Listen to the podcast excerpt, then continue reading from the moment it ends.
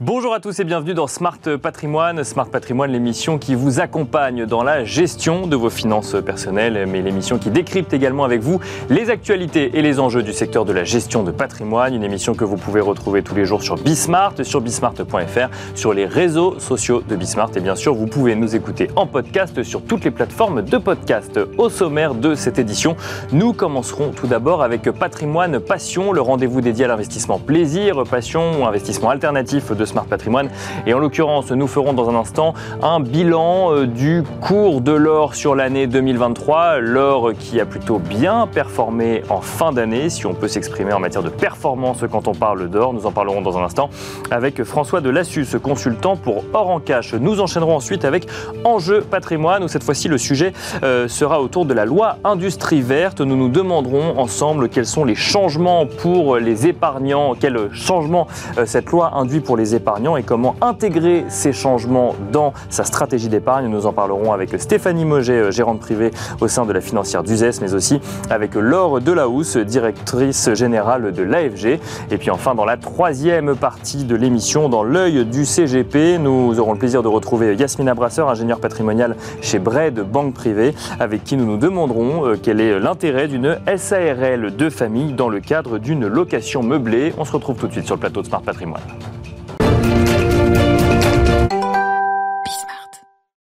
Et c'est parti pour Patrimoine Passion, le rendez-vous dédié à l'investissement plaisir, passion ou alternatif de Smart Patrimoine. Et en l'occurrence, nous allons faire un focus en ce début d'année sur le cours de l'or. L'or qui, euh, à l'heure actuelle, est au-dessus des 2000 points, au-dessus même des 2050 points. Pour en parler, nous, pouvons, euh, nous avons le plaisir de recevoir sur le plateau de Smart Patrimoine François de Lassus. Bonjour François de Lassus. Bonjour. Bienvenue sur le plateau Smart Patrimoine. Vous êtes consultant pour Or en Cash. Est-ce qu'on peut commencer par tirer un premier bilan du cours de l'or sur l'année 2023 qui a connu plusieurs mouvements, hein, sur, euh, que ce soit sur cet actif ou sur d'autres. Oui, alors en ce qui concerne l'or, euh, le bilan, si on le tire à la fin de l'année, euh, il a gagné 15% en dollars et il a gagné 11% en euros. Et il a atteint un record au fixing de, de Londres de l'après-midi de 2078 dollars le 28 décembre. Donc il a clos l'année avec Juste avant la fin de l'année. Et si on regarde un peu, alors il a subi pas mal d'évolutions au cours de l'année, c'est vrai, on a eu des hausses, des baisses. On a eu une hausse importante euh, en mars, au moment où il y a eu des paniques sur les banques euh, tech américaines. Hein. Euh, ensuite, on a vu une baisse du cours de l'or. Et puis, depuis le 7 octobre, avec la crise du Moyen-Orient, on a assisté à une hausse importante du cours de l'or qui montre, d'une part, qu'il reste très sensible aux tensions géopolitiques. Bien sûr. Et d'autre part, qu'il suivait aussi la tendance des experts qui s'attendait à une possible baisse des taux d'intérêt en 2024. D'accord. C'est un impact positif euh, sur l'or, c'est un impact négatif sur le dollar, et ce qui explique aussi la hausse du cours sur la fin du, du quatrième trimestre. Donc deux explications, l'une géopolitique et l'autre effectivement monétaire quelque part. Exactement, exactement. Puisque comme vous le savez très bien, euh, on parle de coût d'opportunité de l'or. Oui, bien sûr. Bon, il n'y a pas de performance puisque l'or, il s'apprécie. On ne peut pas dire qu'il offre un dividende, on ne peut pas dire qu'il offre des, un coupon d'intérêt, mais pour autant, euh, c'est vrai qu'il euh, a une capacité, si vous voulez, à s'apprécier lorsque son coût d'opportunité devient plus compétitif et lorsqu'il y a des taux d'intérêt élevés, c'est vrai que au lieu d'aller sur euh, de l'or, on va aller sur des obligations ou des produits à taux. Et si le taux baisse, eh ben on, va, on peut de nouveau regarder l'or avec un œil intéressant. Euh, l'observateur lointain euh, pourrait dire que euh, quand les actions montent, l'or monte, et quand les actions ont baissé en 2023, l'or baissait. Est-ce que c'est aussi vrai que ça? C'est pas aussi vrai que ça, parce qu'on s'aperçoit, par exemple, regardez le ranking de performance des actifs sur l'année 2023, l'or apparaît au troisième, au troisième rang, après les actions américaines, après les valeurs Nasdaq or américaines, et l'or est arrivé troisième en termes de performance. Donc, on peut voir qu'il peut suivre aussi l'évolution euh, des actions. Mais là, parce que là, on revient à l'élément dont je parlais tout à l'heure, c'est l'effet du de la baisse potentielle des taux. C'est ça. là, ça intéresse. Une même cause qui a des conséquences effectivement sur deux actifs. Ça fait monter aussi les actions. Hein. oui, bien sûr. Donc, Donc c'est pas parce que deux actifs différents trouvent leur mouvement dans la même cause à un instant T qu'il faut y voir une corrélation sur, euh, sur l'année 2023. Généralement, l'or est peu corrélé, voire négativement corrélé avec les principales classes d'actifs financiers. Mais il est tout à fait possible euh, qu'ils puissent suivre un même chemin temporairement. Quels sont, euh, François de Lassus, les enjeux sur euh, le cours de l'or en ce début d'année? Je le rappelle, alors j'ai parlé de points tout à l'heure, c'est une erreur. je le rappelle que l'or est à l'heure actuelle un peu au-dessus des 2050 dollars. Oui, tout à fait. Bon, ce qu'on attend aujourd'hui, il y, a deux éléments. on s'attend à ce que le, le cours de l'or reste assez ferme.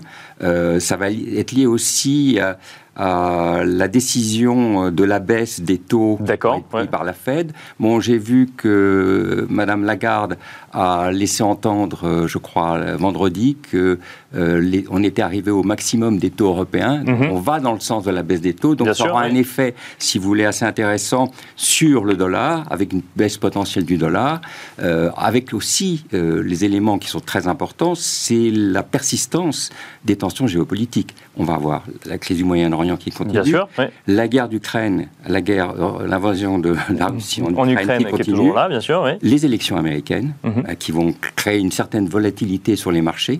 Donc ça crée des tensions géopolitiques.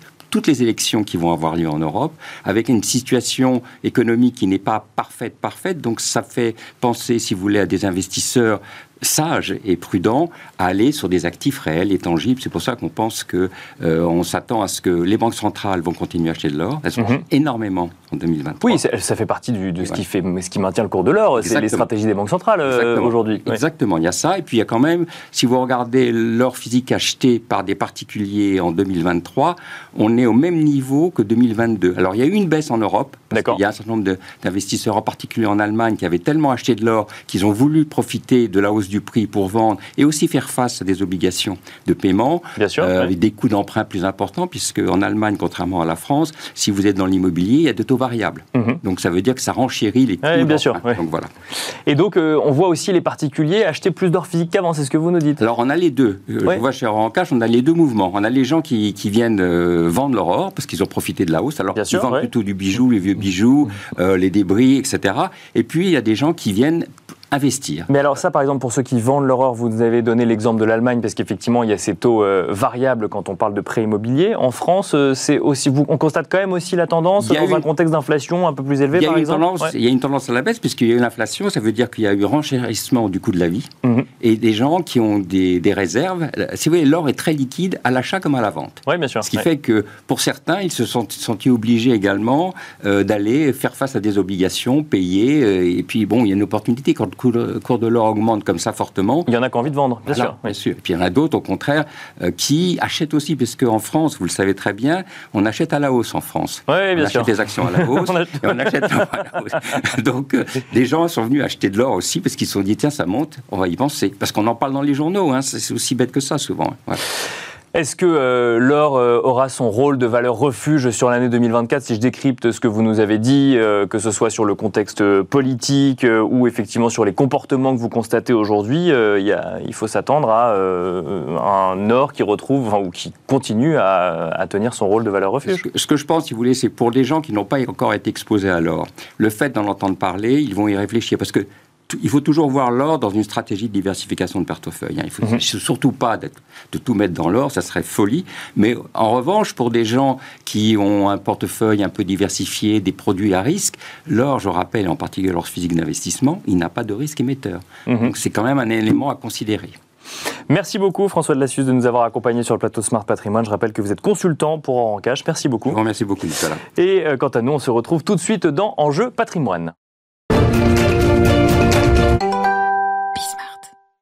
Et nous enchaînons à présent avec Enjeu patrimoine, un enjeu patrimoine consacré aux impacts sur les stratégies d'investissement, aux stratégies de gestion euh, de patrimoine induits par la loi Industrie verte, donc euh, votée l'année dernière. Je le rappelle, cette euh, loi Industrie verte avait pour objectif d'accélérer la relance de l'industrie, mais aussi de favoriser la transition écologique en France. Pourtant, elle avait aussi, elle a aussi mis en avant un certain nombre d'évolutions qui concernent directement les épargnants. Et c'est sur cela que nous allons nous focaliser aujourd'hui. Pour en parler, nous avons le plaisir plaisir de recevoir sur le plateau de Smart Patrimoine Laure Delahousse tout d'abord. Bonjour Laure Delahousse. Bonjour. Bienvenue sur le plateau de Smart Patrimoine, vous êtes directrice générale de l'AFG. Bienvenue et donc on va discuter un petit peu de la philosophie ensemble euh, de cette loi industrie verte en matière d'épargne. Nous avons le plaisir d'accueillir également sur le plateau de Smart Patrimoine Stéphanie Moget. Bonjour Stéphanie Moget. Bonjour Nicolas. Euh, vous êtes gérante privée au sein de la financière d'USES. Vous allez notamment pouvoir nous expliquer un petit peu quelle stratégie mettre en place en lien avec ces évolutions. On va commencer avec vous. Lors euh, j'ai rappelé l'objectif global de la loi euh, industrie verte. Donc ça concerne effectivement pas seulement la gestion de patrimoine, mais il y a eu deux, trois évolutions, notamment sur le PER, sur la création d'un nouveau euh, plan d'épargne. On en parlera dans un instant. Globalement, quand on lit cette loi, qu'est-ce qu'on retient d'un point de vue épargne, stratégie d'épargne ou changement pour les épargnants? D'abord, je voudrais reprendre ce que vous avez dit sur l'orientation générale du projet de loi, c'est un enfin de la loi maintenant. Bien sûr. C'est un projet qui est ambitieux de Bruno Le Maire qui a vraiment porté politiquement ce projet. Euh, sa conviction, c'est que l'économie doit se transformer. On est dans une période de transition vers un monde moins carboné, donc transition écologique.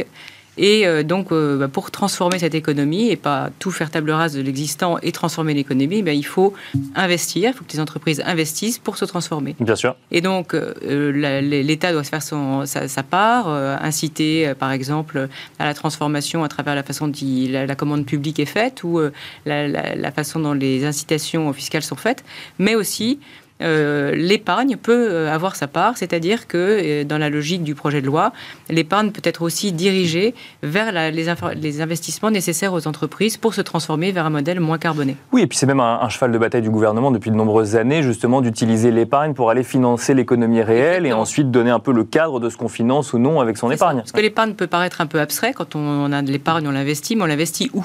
Et finalement, on peut donner du sens à son épargne, on peut diriger son épargne vers euh, aussi ses convictions. Bien sûr. Et donc, euh, l'idée de, la loi industrie verte pour la, partie épargne, c'est de participer justement à cet effort euh, généralisé de transformation de l'économie vers un modèle moins carboné. Et c'est pour ça qu'on a vu des évolutions sur le PER, qu'on a vu la création d'un nouveau plan d'épargne. On en parlera, le plan épargne avenir climat. Juste avant, là pour le coup, c'est quelque chose que tous les épargnants ne connaissent pas forcément. C'est LTIF. Lors de la housse, on va continuer avec vous. Alors, euh, LTIF, pour ceux qui ne connaissent pas, on parle de Fonds européen d'investissement à long terme. Donc là aussi, financement de l'économie euh, réelle. Ça a été créé en 2015 et pour autant, euh, la loi Industrie verte apporte des changements. Est-ce qu'on peut redonner un petit peu le cadre pour ceux qui nous écoutent?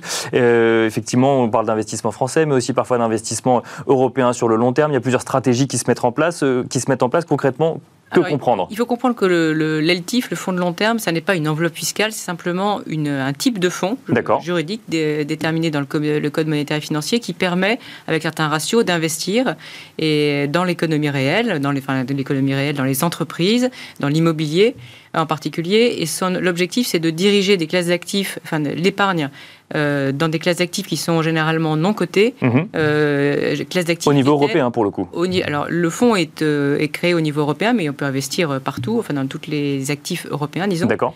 Et dans des classes d'actifs qui sont jusqu'ici plutôt réservées à des investisseurs institutionnels. Donc mhm. l'idée, c'est de rendre plus populaire, de démocratiser en fait l'investissement dans des classes d'actifs comme le capital investissement, mais aussi les PME cotées, les infrastructures et l'immobilier. Et, donc, c'est un, un véhicule d'investissement, ça n'est pas une enveloppe fiscale comme l'est le plan d'épargne Avenir Climat dont on parlera tout à l'heure. Et alors là, euh, cette loi industrie verte, euh, son objectif vis-à-vis de d'Eltif, c'est de, de, de, le rendre applicable en France quelque part, c'est ça C'est de rendre applicable en France et puis aussi de prévoir qu'on puisse, via l'assurance vie, via le PER, euh, via le plan d'épargne, le, le, PEA et le, PEAC, d'ailleurs, le plan d'épargne Avenir Climat dont on va parler, investir dans ces LTIF, puisque jusqu'ici, euh, ces LTIF étaient euh, balbutiants, donc ça n'était pas forcément prévu euh, dans la réglementation. Donc là, on rend les choses possibles. Pour bien comprendre, je caricature peut-être un peu, est-ce que ça veut dire que demain, sur un PER ou sur une assurance vie, on pourra aller investir sur un LTIF au même titre qu'un fonds, une SICAV, ou un OPCVM D'accord. voilà, exactement. Euh, Stéphanie Moget, alors peut-être première réaction sur ce sujet avant d'aller effectivement sur euh, le PER spécifiquement ou, d'autres types de, placements. Euh, la démocratisation voulue par le gouvernement de ces LTIF qui sont quand même assez peu connu, on peut le dire, hein, au niveau des épargnants. Est-ce que c'est un changement majeur aujourd'hui ou au contraire c'est euh, bon euh, un produit de plus sur une palette, mais il faudra qu'il soit connu pour que les épargnants le demandent? Alors un peu les deux. Je pense qu'on va dans la continuité hein, d'une plus en plus grande attention du public aussi qui veut euh, voir dans quoi son épargne va être investie. Hein. Bien sûr. Aujourd'hui, je pense que vous avez aujourd'hui effectivement euh, une sensibilisation de, des clients, des épargnants sur ces sujets-là. D'abord, on va leur demander aujourd'hui quelles sont leurs appétences euh, et leurs envies d'investir dans des, des, sujets de SG, hein, Bien sûr, environnementaux, sociétaux et de gouvernance. Et donc aujourd'hui, effectivement, euh, les inciter de plus en plus à souscrire dans leur contrat d'assurance vie, dans les PER, à une proportion qui sera évidemment adaptée en fonction du profil de chaque client, euh, bah, va être quelque chose de très positif et euh, amènera à soutenir les entreprises et la transition énergétique dont on a évidemment besoin parce que l'urgence climatique est là. Hein. Euh, Quand on voit des, initiatives françaises d'un côté, des initiatives européennes de l'autre, et effectivement des volontés d'agir ensemble, mais aussi du coup des initiatives qui sont euh, pour l'instant euh, concomitantes, est-ce que on arrive quand même à expliquer à l'épargnant euh, final que euh, ce dans quoi il doit investir et euh, ce qui correspond forcément à, sa stratégie d'investissement Ou est-ce que l'épargnant il a besoin d'être assuré par un traitement médiatique, par exemple, et que du coup il préfère investir dans ce qu'il a lu dans tel ou tel journal? Certainement qu'il y a un grand travail de pédagogie, parce que vous avez raison, les labels sont nombreux, sans doute trop nombreux à ce jour. Hein. Effectivement, il y a des cohabitations de labels européens des labels dans chaque pays. On n'a pas les mêmes labels en France, en Allemagne, en Belgique. Donc euh, voilà, c'est encore un sujet qui est assez neuf, mais qui est en train de s'harmoniser. Effectivement, LTIF est une manière euh, bah, peut-être de démocratiser ce, voilà, une stratégie d'investissement.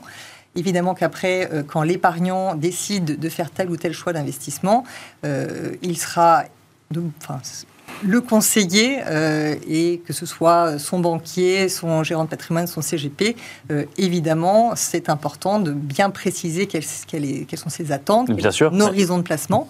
Et c'est pour ça que euh, on a ce changement, sans doute dans le PER avec la gestion profilée à horizon. Mhm. L'idée étant de constituer l'épargne de sa retraite qui sera petit à petit, effectivement, investie au tout début le plus possible dans des classes d'actifs peut-être un peu plus risquées et dynamiques, et puis au fur et à mesure que l'échéance de la retraite se, précise, euh, qui sera convertie dans euh, des solutions plus liquides, hein, plus de, de, monétaire, ou en tout cas d'actifs peut-être un peu moins risqué pour sécuriser l'épargne euh, de toute une vie de travail au moment de la retraite. Il est là le grand changement justement sur le, sur le PER euh, lors de la hausse, c'est de faire quelque part, c'est de faire comprendre et déjà de rendre possible et de faire comprendre qu'on peut aller investir dans l'économie réelle à un moment où on investit sur un PER pour préparer sa retraite, mais que c'est de l'argent dont on n'aura pas besoin tout de suite, c'est de l'investissement de long terme. Donc on peut se permettre peut-être d'aller investir, prendre un peu plus de risques pour euh, aider les entreprises françaises En fait, aujourd'hui, le, PER, ou tout produit d'épargne, il est investi dans l'économie réelle. Hein, oui, bien sûr, bien sûr, bien sûr, bien sûr. Il y a forcément une entreprise, il y a forcément l'État, et l'État, c'est aussi l'économie.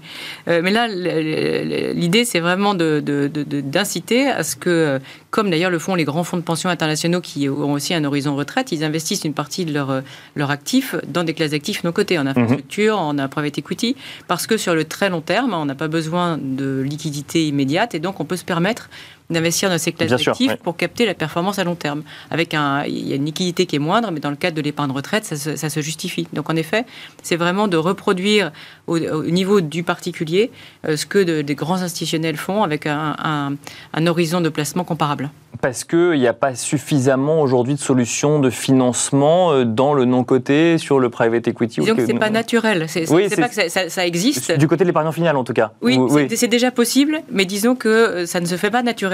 C'est vrai qu'après, il y a une, une, éducation financière à faire, de, de, dire, enfin, d'expliquer aux clients que c'est possible, d'expliquer en quoi ça peut être euh, intéressant pour lui. Le conseiller a, a, son rôle à jouer, bien sûr. et donc, et puis derrière, à créer l'offre, à développer l'offre qui, existe déjà, mais c'est de lui donner plus d'ampleur, je pense. Est-ce que oui Déjà, mais peut-être euh, qui était quand même réservé à une certaine strate d'investisseurs pour le private equity euh, par le biais du, ticket minimum à investir. Bien sûr. Même si voilà, de nombreuses compagnies d'assurance ont effectivement maintenant mis à la disposition de leurs clients la possibilité d'investir dans euh, cette classe d'actifs, mais qui, je dois le rappeler en tant que gérante sur les marchés financiers, quand même moins liquide que la classe des PME cotées qui, eux, peuvent être voilà, vendus du jour au lendemain, qui offrent donc euh, à l'épargnant euh, aussi une sécurité de pouvoir euh, récupérer et d'être sûr de la valorisation hmm. de la société détenue dans leur portefeuille. Ce n'est pas toujours le cas. C'est vraiment de la diversification, c'est-à-dire que c'est une part minime, enfin c'est une petite part du patrimoine qui, 20 ans avant la retraite ou 30 ans avant la retraite, a vocation à revenir. Et puis petit à petit sera désensibilisé pour arriver à avoir un portefeuille plus sécurisé au moment de la retraite. On le rappelle d'ailleurs sur le PER, euh, on en a parlé dans, dans l'émission Smart Patrimoine jusqu'à la fin 2023. Il n'est plus possible d'ouvrir de PER euh, jeunes et beaucoup de professionnels de euh, l'investissement mettent ça sur le compte notamment d'un nouveau plan d'épargne, le plan qui a été créé avec la loi Industrie Verte, le plan épargne avenir climat. Peut-être qu'on peut le définir avec vous dans un premier temps lors de la housse et voir comment l'utiliser ensuite avec vous, Stéphanie Moget. Alors le plan d'épargne avenir climat, c'est un nouveau en effet véhicule d'épargne qui est une alternative en fait au livret A pour les enfants. C'est-à-dire que quelquefois, euh, des, parents ouvrent au moment de la naissance de l'enfant, ou voire euh, avec l'aide des grands-parents, un livret A euh, pour l'enfant pour qu'il ait, au moment de, de, quand il commence à, avoir des études qui coûtent un peu cher, bah, participer à ses études, ou à son logement, ou à l'achat d'un véhicule, au moment de sa majorité.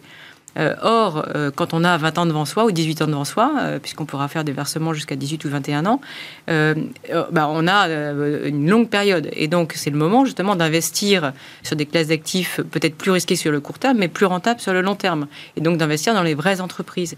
Et l'idée du plan d'épargne Avenir Climat, c'est d'investir en plus dans des entreprises qui vont se transformer. Alors, dans des fonds, en fait, des fonds qui vont investir eux-mêmes dans des entreprises qui se transforment.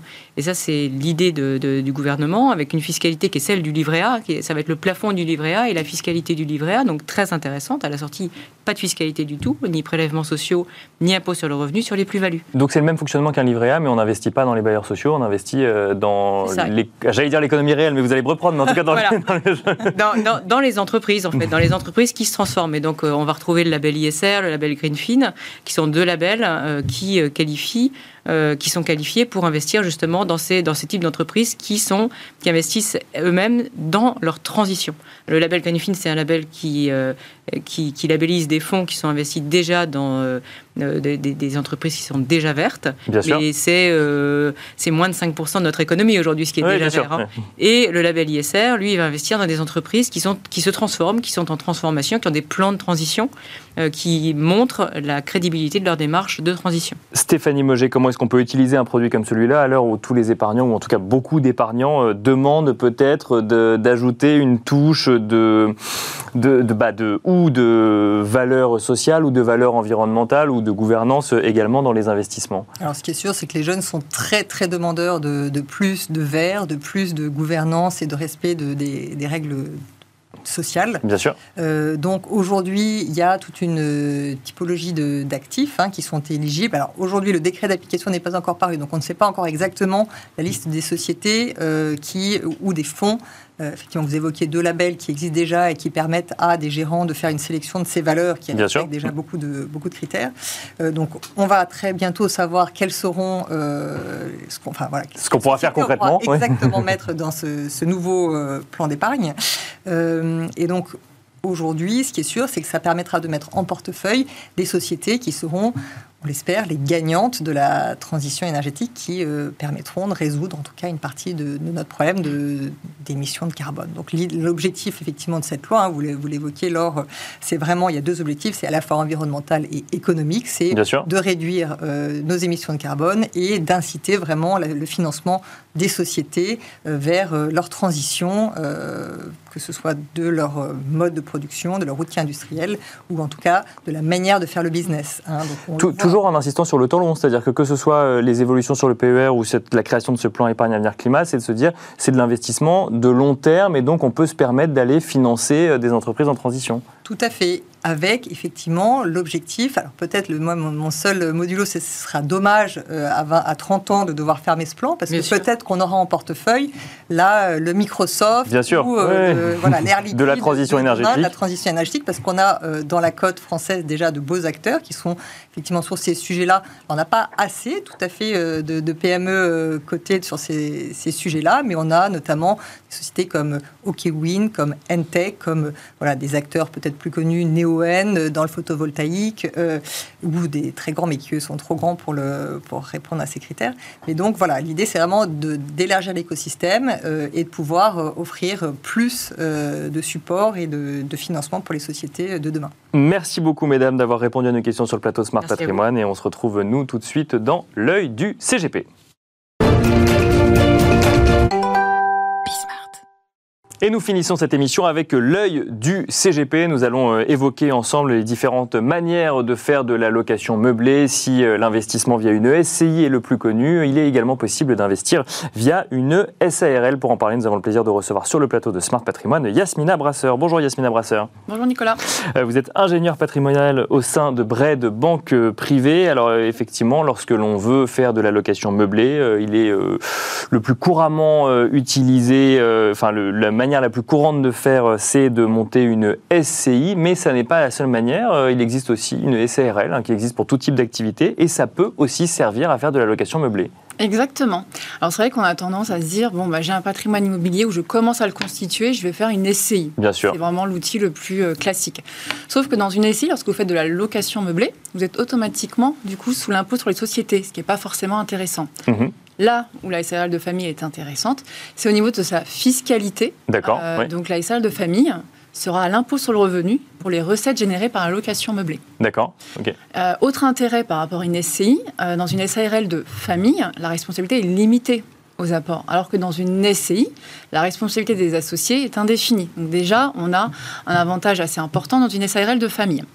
Alors la SARL de famille, qu'est-ce que c'est? Donc comme c'est précisé, euh, c'est une société commerciale, donc la SARL, constituée par des membres d'une même famille. D'accord. Parents-enfants. Ok. Euh, vous avez également les frères et sœurs, mais euh, vous pouvez aussi avoir les conjoints, donc mariage, ou Pax. Le concubinage euh, n'est pas possible dans une, dans une SRL de famille.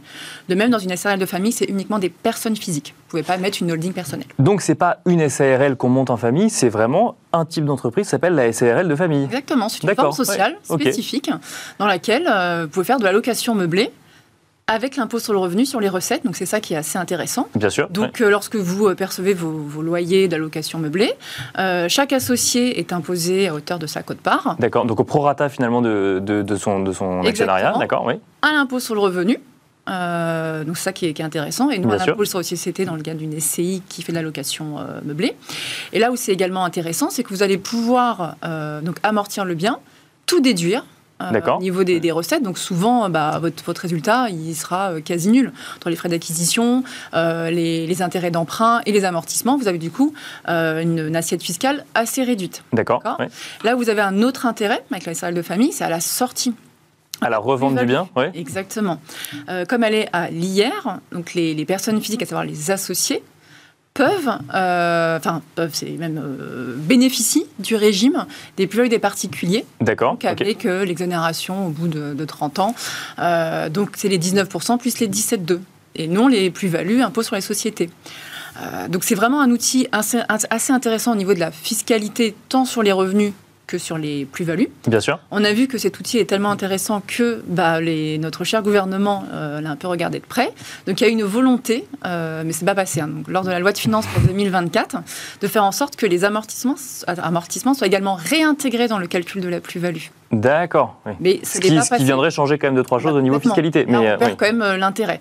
Ça n'a pas été fait. On pense que les JO ils sont pour quelque chose parce qu'on sait très bien que ce qui se passe en ce moment, c'est que beaucoup de gens du coup mettent leur euh, appartement, leur maison en location meublée pour pouvoir bénéficier de, de, recettes assez intéressantes lors de cette période des JO. Comment expliquer que la SCI soit le réflexe numéro un et que la SARL de famille soit moins connue?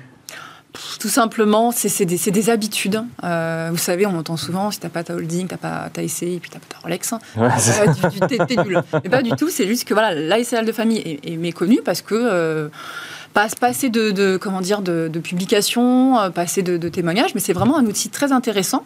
Et si on pousse le, curseur vers la transmission, c'est aussi un outil de transmission. Vous pouvez démembrer les parts sociales, au même titre qu'une SCI. D'accord. On, on, a les mêmes avantages. Vous pouvez organiser les pouvoirs du gérant, euh, donc insérer des, enfants euh, mineurs. Les parents gèrent du coup la, la SAL de famille, comme gèrent des, biens détenus par les personnes mineures ou les majeurs incapables. Vous pouvez aussi Bien sûr, des majeurs incapables. Donc c'est aussi un outil euh, de transmission très intéressant. Donc vous avez l'aspect fiscal des revenus et plus-values, plus l'outil de transmission qui fait que la SRL de famille euh, peut être beaucoup plus puissante sur la location meublée que la SCI. Alors après, il y a des petits points, euh, points d'attention quand même à avoir en tête. Très rapidement. Attention, la SRL de famille, c'est exclusivement une activité commerciale. Bien sûr. Donc location meublée, par exemple. Si vous louez des parkings, c'est une activité civile. Donc vous pouvez. Donc on ne peut pas le faire, d'accord. Exactement. Autre point d'attention, lorsque la de famille a été constituée par un couple marié qui a divorce, si dans les six mois du prononcé du divorce, il n'y a pas régularisation, c'est-à-dire vente départ social à un autre membre de la famille, le régime tombe. Oui, donc c'est quand même très encadré. C'est ce qu'il faut retenir. Merci beaucoup, euh, Yasmina Brasseur. Je rappelle que vous êtes ingénieur patrimonial au sein de Bray de Banque Privée. Quant à nous, on se retrouve très vite sur Bismart.